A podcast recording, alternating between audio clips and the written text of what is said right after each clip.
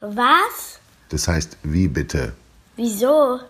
Wie erkläre ich's meinem Kind? Warum Forscher streiten von Ulf von Rauchhaupt. Wenn zwei Menschen sich streiten, dann ist oft ein Dritter nötig, um den Streit zu beenden. Zanken sich Geschwister zu heftig um ein Spielzeug, schreitet irgendwann Mama oder Papa ein. Prügeln sich zwei auf dem Pausenhof ein Lehrer. Streiten sich Politiker, dann setzt oft der oder die Parteivorsitzende dem ein Ende oder eine Wahl oder eine Abstimmung, also auch wieder andere Menschen. Für Streitigkeiten unter Nachbarn oder Geschäftsleuten sind Richter zuständig.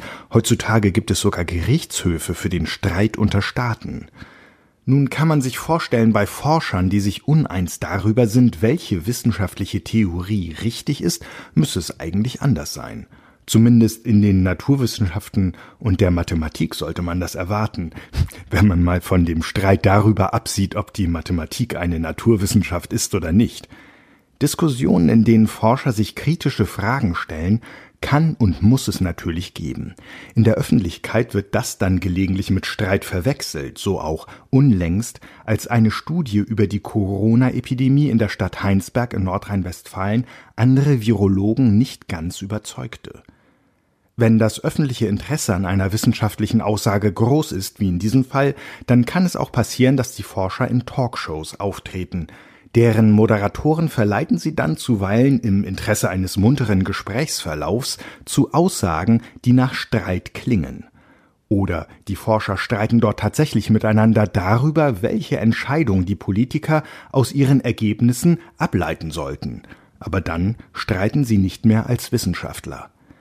Wirklicher Zank, bei dem jeder als Wissenschaftler Recht behalten will, ist das noch nicht. Und dergleichen sollte es in den Naturwissenschaften eigentlich auch gar nicht geben können, sollte man meinen.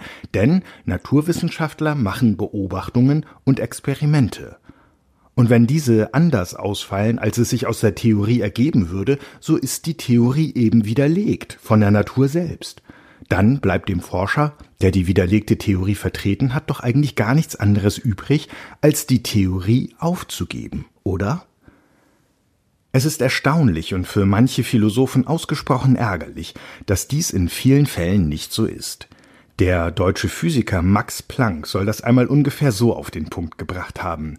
Wenn eine wissenschaftliche Theorie nicht mehr vertreten wird, dann nicht als Folge ihrer Widerlegung, sondern weil ihr letzter Anhänger gestorben ist.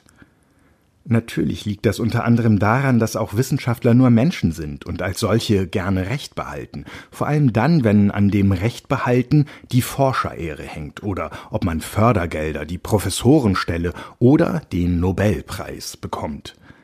Da wird dann schon mal zu Methoden gegriffen, wie man sie aus anderen Bereichen kennt. Fehler und Unklarheiten in den Arbeiten der Gegner werden groß herausgestellt, um deren Kompetenzen zweifelhaft erscheinen zu lassen. Eigene Unzulänglichkeiten dagegen werden heruntergespielt. Oder es werden Beziehungen und Seilschaften genutzt, um dem Konkurrenten und leider oft auch seinen Studenten Steine in den Weg zu legen. Dabei kommen sich die streitenden Experten zumeist völlig ehrlich vor. Sie sind von der eigenen Theorie so überzeugt, dass etwas, das ihr widerspricht, ja nur ein Fehler sein kann. Doch das Interessante ist ja, dass dies selbst in der Naturwissenschaft möglich ist. Dafür gibt es Gründe, die nicht nur in der Menschennatur der Wissenschaftler liegen, sondern auch in der Natur von Wissenschaft selbst. Einen hat der französische Physiker und Wissenschaftsphilosoph Pierre Duhem am Anfang des 20. Jahrhunderts wohl als erster in dieser Schärfe erkannt. Zu einer Ansammlung von Beobachtungen oder experimentellen Ergebnissen gibt es immer mehrere, theoretisch sogar unendlich viele Theorien, die dazu passen.